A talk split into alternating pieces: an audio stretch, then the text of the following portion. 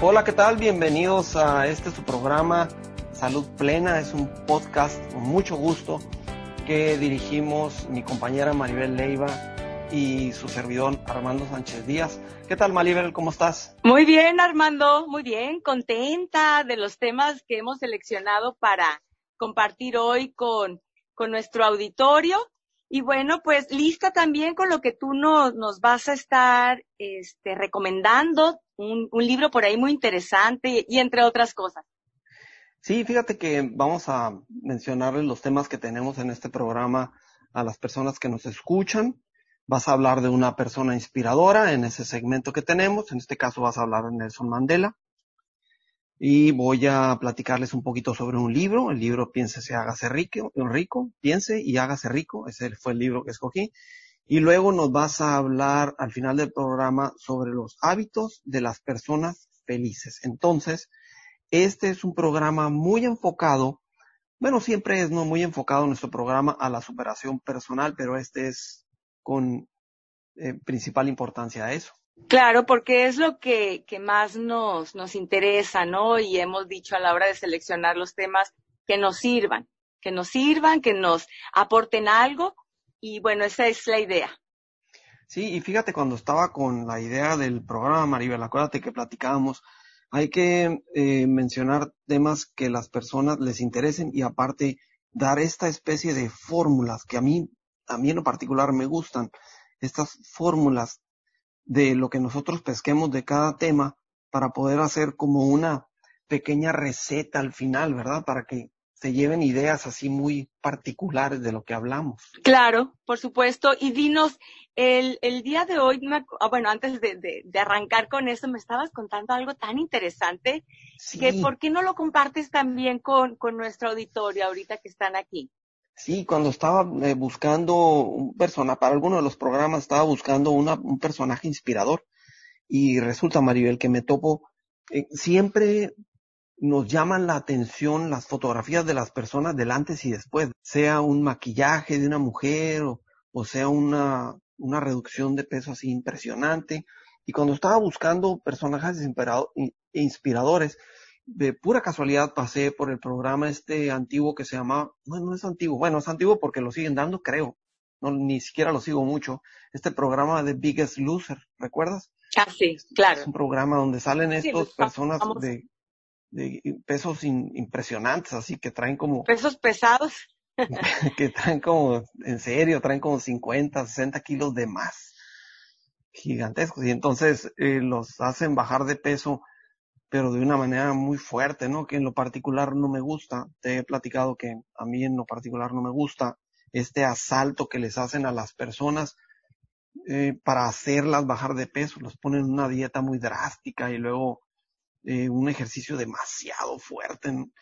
Bueno, el caso está en que cuando estaba buscando el tema de la persona inspiradora, me, topé con el, con el entrenador del, del programa que se llama Bob Harper que se me hacía un cuate más o menos nivelado, eh, no era tan exagerado a veces con el carrillón que le pegaba a las personas.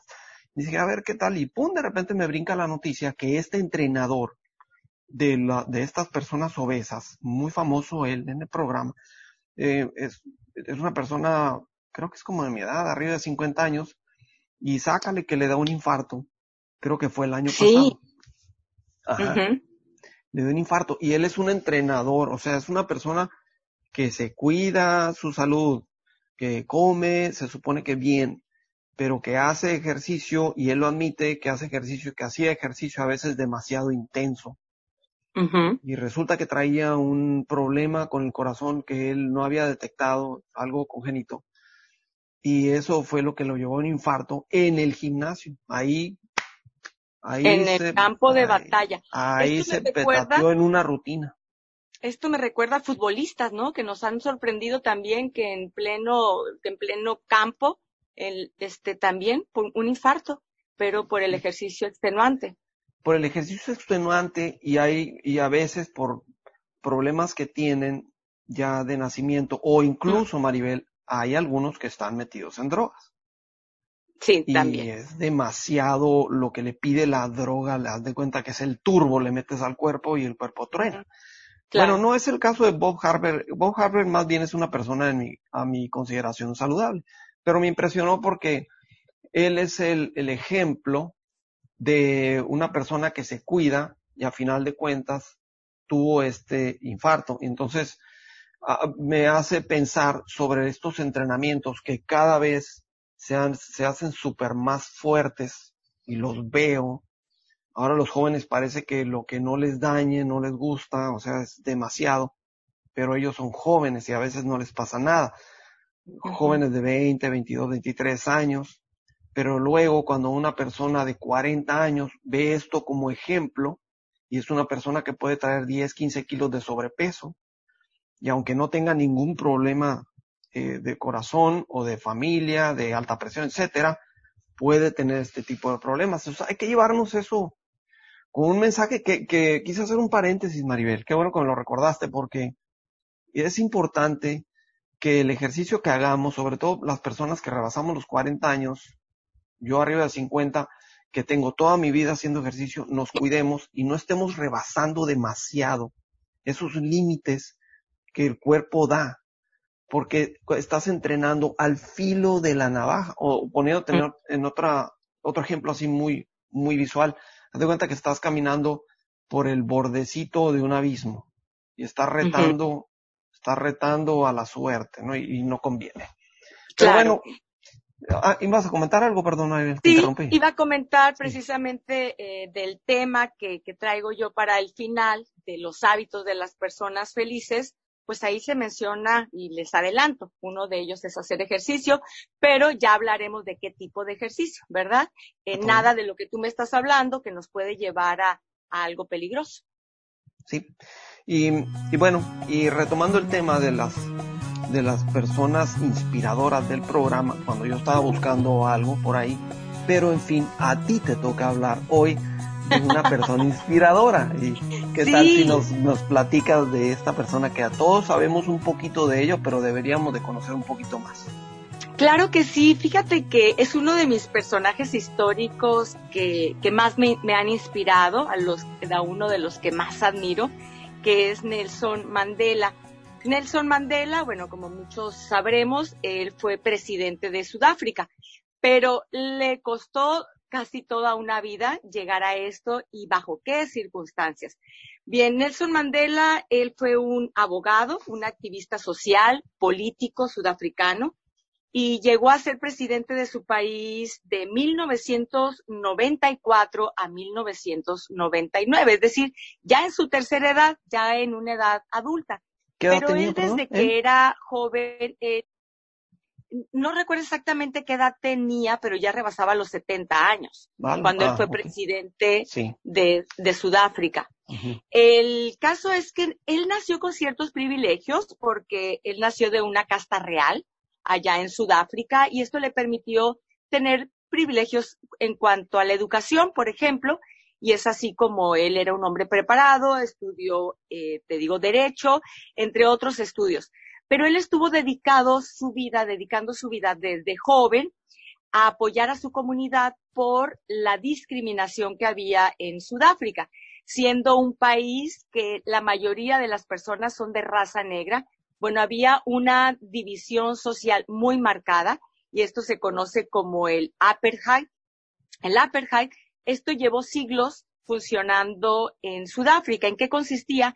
En que estaban segregadas las razas, ¿no? La raza blanca vivía en ciertos eh, sitios o zonas habitacionales, eh, se dirigían a ciertas escuelas, eh, lugares de esparcimiento y también estaban apartados y muy bien diferenciados para la raza negra había lugares públicos que, bueno, las personas de raza negra no podían visitar.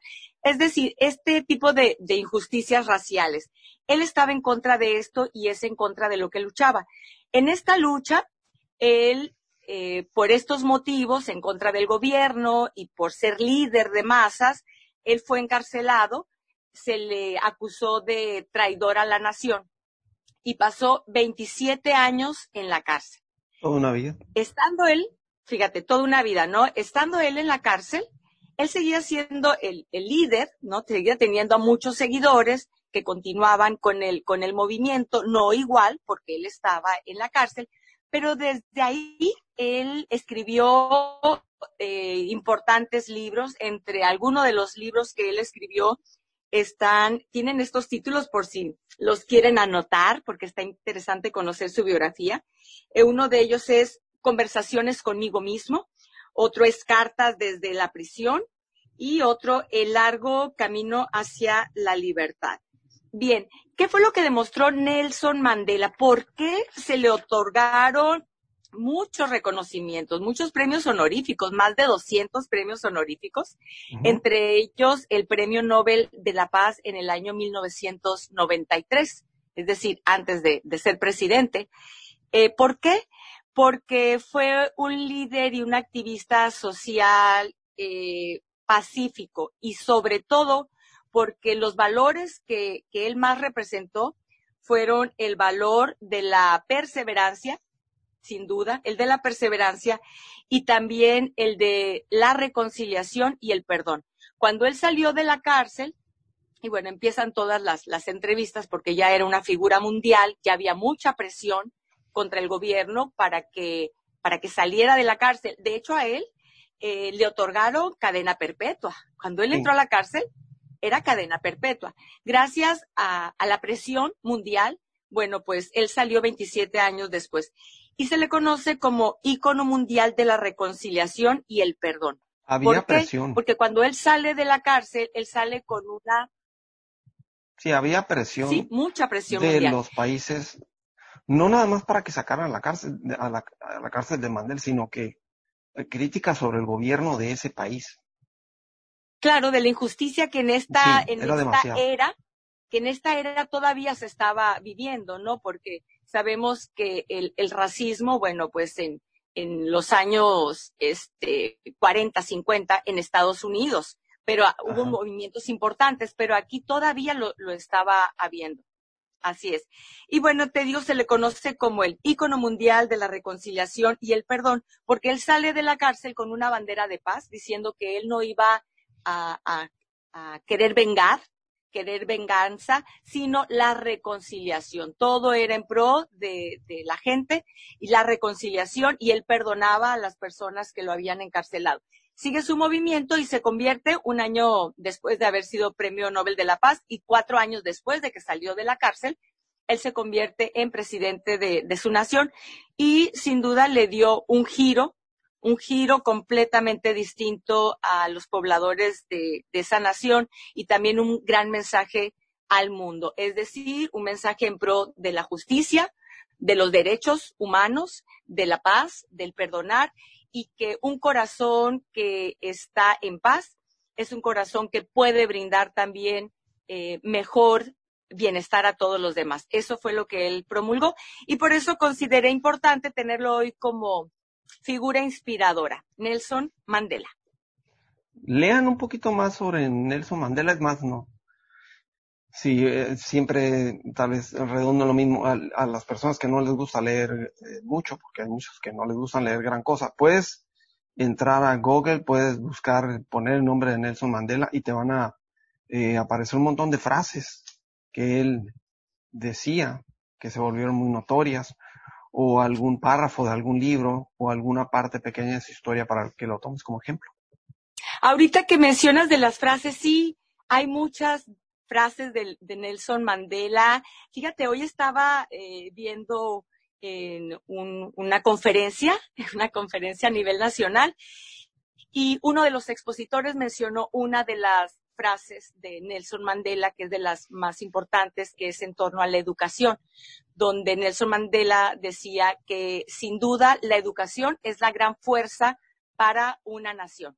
En otras palabras, en otras palabras, no la estoy diciendo de manera textual, pero él le otorgaba toda la fuerza a la, educación para generar cambios. Pero una frase que sí les voy a leer de manera textual es esta, que también es de sus frases célebres, el valiente no es quien no siente miedo, sino aquel que conquista ese miedo. Otra de las frases de Nelson Mandela.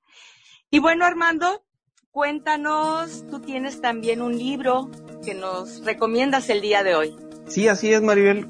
Eh, como en los programas, en varios programas, siempre les vamos a tener la recomendación de un libro. Eh, me gusta recomendar libros que son eh, de bolsillo, son libros prácticos de leer, que tú puedes estar en alguna parte sentadito y lo puedes leer hasta en una fila, esperando algo, etcétera. Son libros que puedes sentarte unos 10 minutos, les pescas algo bueno, te transmiten el mensaje pronto. Y el día de hoy les tengo un buen libro, no es la excepción. Y es un libro que yo leí hace muchos años y haz de cuenta que se volvió, Maribel, como una especie de, de Biblia personal para poder seguir muchos hábitos que encontré que algunos tenía, pero otros que tenía que trabajar en ellos. Y se trata de e, el, libro más vendido de autosuperación personal que se llama Piense y hágase rico, escrito por Napoleón Hill uh, a través de una inspiración que le dio una persona que se llama que se llamaba Andrew Carnegie, que era un millonario de Estados Unidos.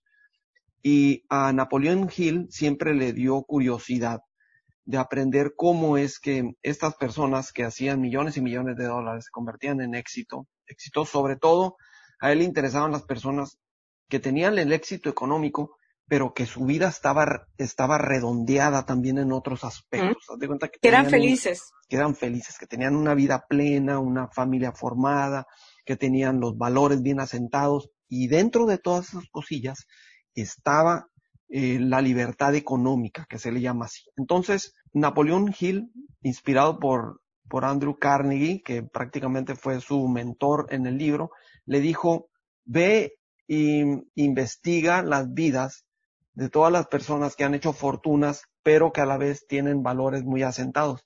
Entonces él, Napoleón Hill, se puso a hacer una investigación de un montón de personas. Entre algunas personas, por ejemplo, está Abraham Lincoln, que en ese tiempo que eh, cuando eh, Napoleón Hill escribió el libro, pues Napoleón, este, Lincoln no vivía, pero hizo una investigación y había otros personajes que pudo entrevistar en persona. Ahora, este libro lo escribió, creo que fue después de la Gran Depresión de Estados Unidos que, que repercutió alrededor del mundo, porque por el, poderío, por el poderío de Estados Unidos, repercute alrededor del mundo, y de esta depresión nacen muchas empresas y empresarios, obviamente, exitosos dentro de la tormenta de la depresión, o sea, de la, de la depresión económica. Es un gran libro para estos tiempos que estamos viviendo, Maribel, porque estamos en un, en un cambio muy fuerte que afectó a todo el mundo y no nada más México. Entonces, necesitamos ideas nuevas para poder salir adelante. Si nosotros seguimos haciendo lo que antes hacíamos, que funcionaba, ahora ya no funciona. Entonces, este libro de Piense y hágase rico no es una recetita para hacer dinero. Aunque está perfilado por ahí, es una receta de las herramientas que utilizan las personas que tienen éxito en la vida. Es una receta muy amplia y también trae una parte muy importante que es eh, la autosugestión. Esta parte me gusta mucho, la autosugestión para poder avanzar en la vida en, en muchos aspectos que tú consideres que son importantes para tu logro personal.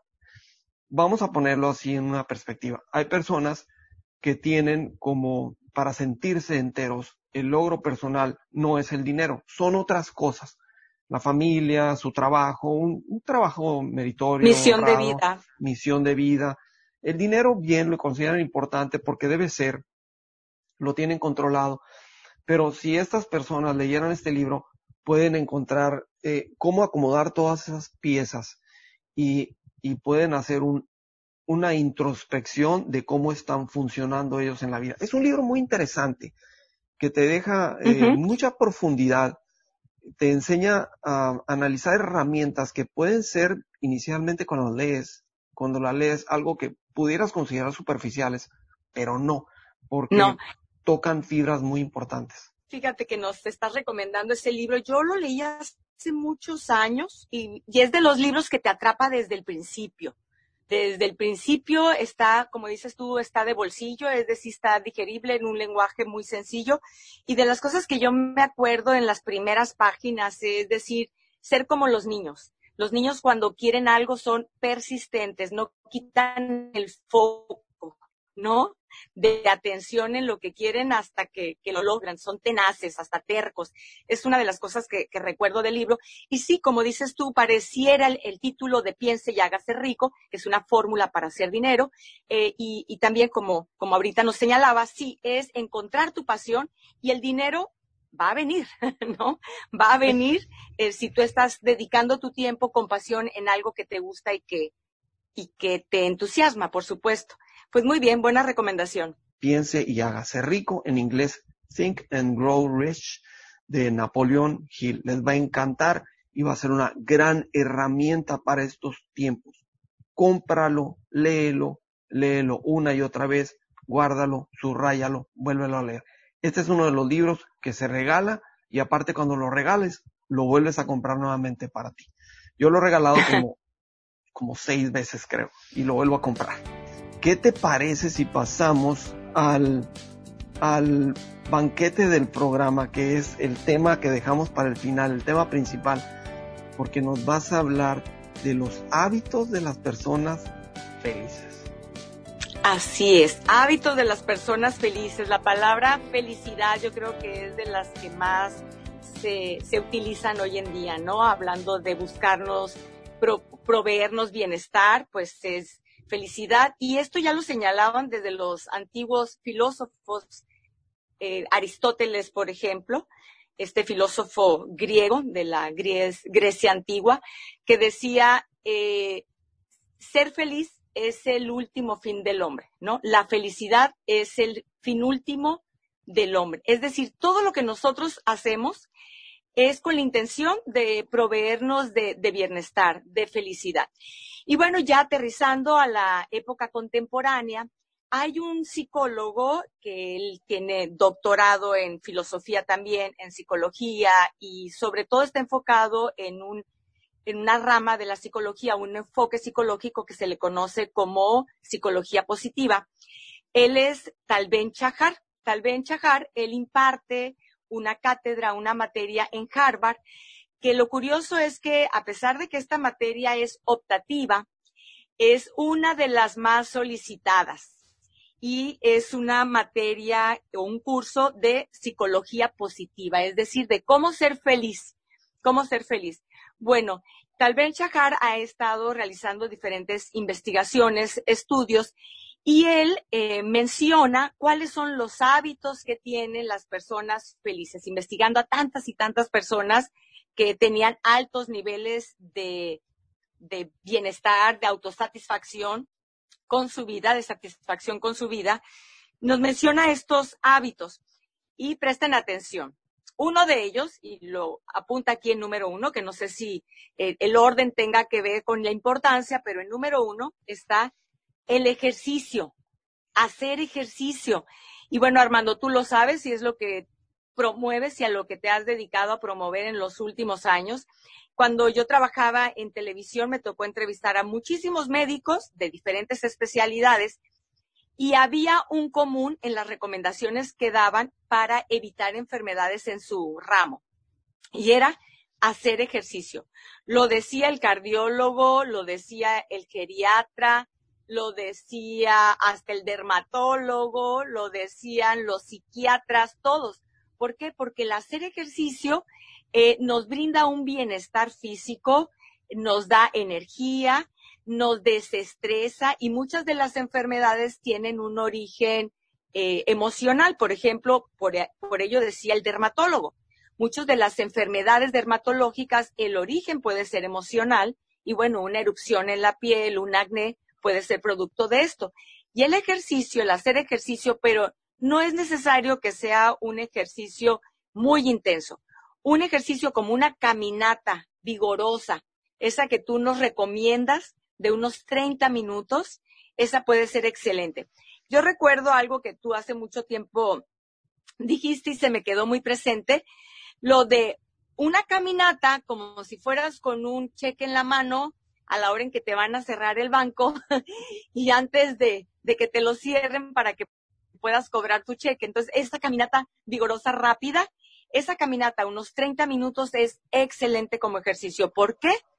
Porque el hacer ejercicio libera endorfinas. Y esta es una sustancia que segrega nuestro cerebro, que se le conoce también como la hormona de la felicidad. Así que, primer hábito, hacer ejercicio. Hacer ejercicio. Otro hábito que señala este psicólogo, así es, un buen desayuno, un buen desayuno. Fíjese, no está diciendo como que una fórmula, este, muy eh, eh, excéntrica. No, lo básico, un buen desayuno. ¿Por qué? Porque nuestro cuerpo necesita energía para arrancar bien el día, con todos los nutrientes eh, necesarios para que podamos funcionar bien y nuestro estado de ánimo esté mejor. ¿Cómo nos sentimos, Armando, por ejemplo, cuando tenemos hambre? De mal humor, ¿no? De mal humor. Fíjate que, eso que comentaste del buen desayuno por ahí, y, es, es, un psicólogo que está analizando cómo ser feliz y obviamente cómo andar a gusto. Entonces, por ahí, eh, leyendo a algunos nutricionistas, estaban como, eh, había, eh, me acuerdo en un chat, hubo un desacuerdo entre nutricionistas, un chat que me metí en, en una conferencia de Estados Unidos y hablaban, voy a hacer rápido, y decía uno que el desayuno era la comida más importante del día y otro decía, no, no es necesario, todas las comidas son importantes, el desayuno, sí, no, sí, no, sí, no se ponían de acuerdo, pero porque estaban hablando de algo muy técnico estoy de acuerdo, pero aquí estamos hablando de cómo nos sentimos. ¿Cómo nos sentimos? Ajá. Y es por eso el desayuno. Ajá. Por eso el desayuno se menciona que es la comida más importante del día, porque nos hace sentir mejor. No estamos hablando de nutrición, eh, son muchas cosas combinadas ahí. Totalmente de acuerdo. Excelente. Ese es el número dos, ¿verdad? Desayuno. Bien. ¿El tres? Bien, el tercer hábito, ya vimos un buen desayuno, fue el, el anterior. El tercer hábito, agradecimiento. Las personas felices son personas que viven con el valor de la gratitud. Eh, todo lo contrario a las personas infelices. Las personas infelices, eh, su foco de atención, como su túnel, ¿no? Esta visión de túnel es sobre lo oscuro, lo que no está bien, lo que me falta. Y las personas felices prestan más atención a lo que sí tengo, a lo que me rodea, eh, lo que está bien. Y es por esto que el ser personas agradecidas es uno de los hábitos de las personas felices. Prestan más atención a todo lo que sí tienen en lugar de enfocarse en lo que les falta y en lo que no tienen. Así que, tercero, ser personas agradecidas. Y este podemos tenerlo como un hábito desde que inicia nuestro día, ¿eh?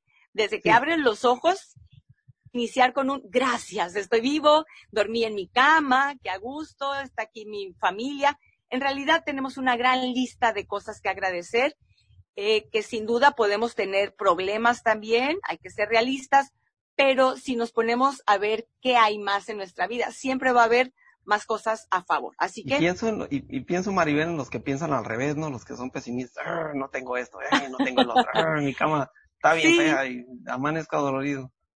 claro.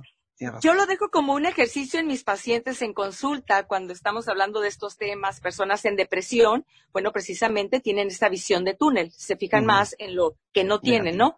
Y, les dejo este ejercicio para, para hacerlo diariamente. Cada vez que se atrapen eh, con un diálogo interno, porque a veces ni siquiera lo externan, ¿no? Con otros, pero lo piensan. Cuando se atrapen pensando en una queja, rápidamente cambien por dos agradecimientos y siempre van a encontrar. Entonces, es una manera de ir practicando. Los hábitos se practican. Bien, otro de los hábitos que nos menciona este gurú de la felicidad, así se le considera a Talben Chahar, el gurú de la felicidad, es las ser personas asertivas. Las personas felices son personas asertivas. ¿Qué entendemos por personas asertivas? Entendemos personas que pueden tomar buenas decisiones, es decir, suelen tomar mejores decisiones que otras. Pero también tiene mucho que ver la fuerza de la comunicación. Se saben comunicar de una manera asertiva. ¿Cuál es la comunicación asertiva? La comunicación asertiva viene siendo como un equilibrio entre dos polos opuestos el polo de la comunicación agresiva y el polo de la comunicación pasiva. Ambos polos son erróneos, no nos permiten ser felices. ¿Por qué? Una comunicación agresiva son aquellas personas que sí hablan directamente, dicen lo que piensan, pero muchas veces utilizan la agresión, las críticas, las descalificaciones, las mentiras, la manipulación, en los golpes, por supuesto, no necesariamente a la persona, que también puede ser, eso es ser agresivo, pero golpes a objetos y todo con la finalidad de causar un temor, de intimidar. Gritan, por supuesto, y esto no los lleva a buenas relaciones con los demás. Bien, eso por una parte. Por otra parte, el otro polo es la comunicación pasiva. Y la comunicación pasiva es reprimir mis emociones, generalmente por miedo, por evitar un conflicto o evitar el rechazo. Creo que lo que voy a decir va a molestar al otro, creo que lo que voy a decir no va a ser bien aceptado y entonces tengo esta inseguridad y mejor me quedo callado. Tampoco esto es bueno porque lo que eh, la boca calla, exacto, no, no llevan el timón de su vida. No, están en la parte, digamos, como en un auto. Sí, están haciendo lo que quieren los demás. Es decir, no llevan las riendas de su propia vida. Es como si viven siempre del lado del copiloto en su vida y no del piloto, ¿no? Entonces esto no te da una sensación de satisfacción y también te lleva a enfermedades. Muchas enfermedades eh, tienen este origen de reprimir mis emociones. Muy bien. Entonces la comunicación asertiva es decir lo que siento, decir lo que pienso y decirlo bien. Son personas que aprenden a decir no y que llevan el timón de su vida. Es decir, por eso son felices porque las decisiones son propias y no para darle gusto a los demás. Ese es otro de los hábitos. Otro de los hábitos que señala de las personas felices es que invierten su dinero en experiencias, como por ejemplo viajes, en su crecimiento personal, por ejemplo estudios, cursos, talleres, todo esto las personas sentían un nivel de satisfacción más alto y más perdurable que cuando lo gastaban en comprarse el, bolso de marca que querían, el auto, inclusive la casa. Todo esto en un momento daba como una satisfacción, pero no era tan permanente como invertirlo en experiencias. Otro de los hábitos de las personas felices, fíjate este, muy sencillo, pareciera así como muy bobo, pero qué tan importante es si él lo señala usar zapatos cómodos. Cómo realmente un día con un zapato incómodo que te duele hace la gran diferencia para que tú puedas ser feliz o no. No sé si te ha pasado esto, Armando. Fíjate que yo soy muy selectivo con mis zapatos. Es cierto, Maribel. bueno, a lo mejor por eso soy tan feliz. Porque andas en zapato cómodo. Siempre, yo no puedo andar con zapatos incómodos. Yo llego, todos mis zapatos son cómodos, pero incluso entre los zapatos cómodos tengo a unos que son favoritos, sobre todo por lo cómodo, no por lo bonito que estén.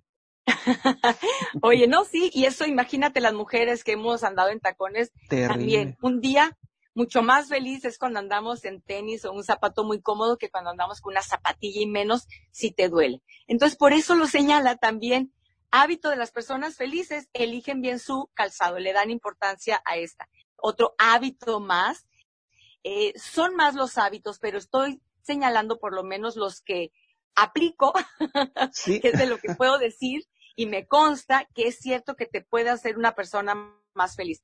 Y este es, enfrenta tus retos.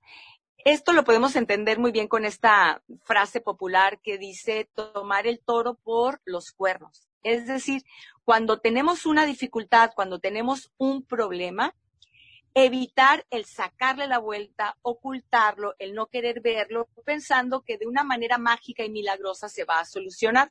No es así. Las personas felices son felices no porque no tengan problemas, sino porque los enfrentan con valentía, inclusive con miedo, pero lo hacen. ¿Por qué? Porque saben que es la única manera de seguir abriéndose camino. La felicidad está detrás del miedo. Así que enfrenta ese reto que ahorita tienes, esta adversidad que ahorita tienes, y bueno, podrás ser una persona más feliz. Cuando las personas tienen miedo a enfrentar sus retos, les sacan la vuelta, lo van dejando para después, están llevando una vida infeliz, porque ahí está, ahí está esto como tocándoles el hombro, hey, hazme caso. Y muchas veces ese hazme caso se representa también con enfermedades, ¿no? Se somatiza, gastritis, colitis, dolores de cabeza. Así que voy a repetir estos hábitos, hábitos de las personas felices. Uno, hacer ejercicio. Dos, un buen desayuno. Tres, ser personas agradecidas. Cuatro, personas asertivas, dicen lo que piensan y lo dicen bien. Cinco, invertir dinero en experiencias. Seis, usar zapatos cómodos.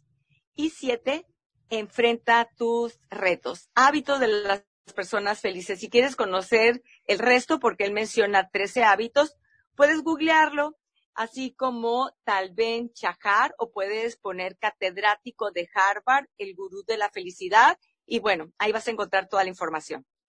Pues excelente, Mariel. Excelentes recomendaciones de, de parte del gurú. Búsquenlo, vean qué más hay, lean el libro que les recomiendo, Fíjense muy bien lo que escucharon en el programa. Recuerda que puedes tomar el programa y lo puedes volver a repetir si no apuntaste las cosas. es la ventaja de los podcasts. Y por aquí estaremos eh, platicando más adelante de temas más interesantes de otros programas, ¿verdad, Maribel? Por supuesto, vamos a seguir eligiendo temas que sean de, interés, en lo que, en lo que creemos, Armando, en lo que, que queremos este, mejorar, porque finalmente, bueno, para eso hemos venido al mundo, ¿no? Hemos venido a, ser felices, a poner lo mejor de nuestra parte y además de que entender muy bien que, que la felicidad, pues no, no es un regalo, ¿no? La vida sí se nos dio como un regalo, pero la felicidad ya es una decisión propia y una responsabilidad propia. Hay que trabajar en ella también. Así es. Bueno, pues mucho gusto haberles transmitido toda esta información. Recuerden que nos pueden seguir eh, buscando por estos medios y tenemos más cosas interesantes eh, para ustedes.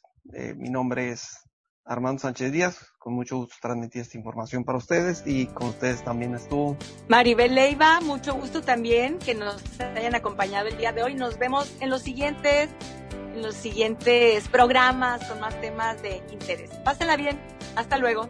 Hasta luego.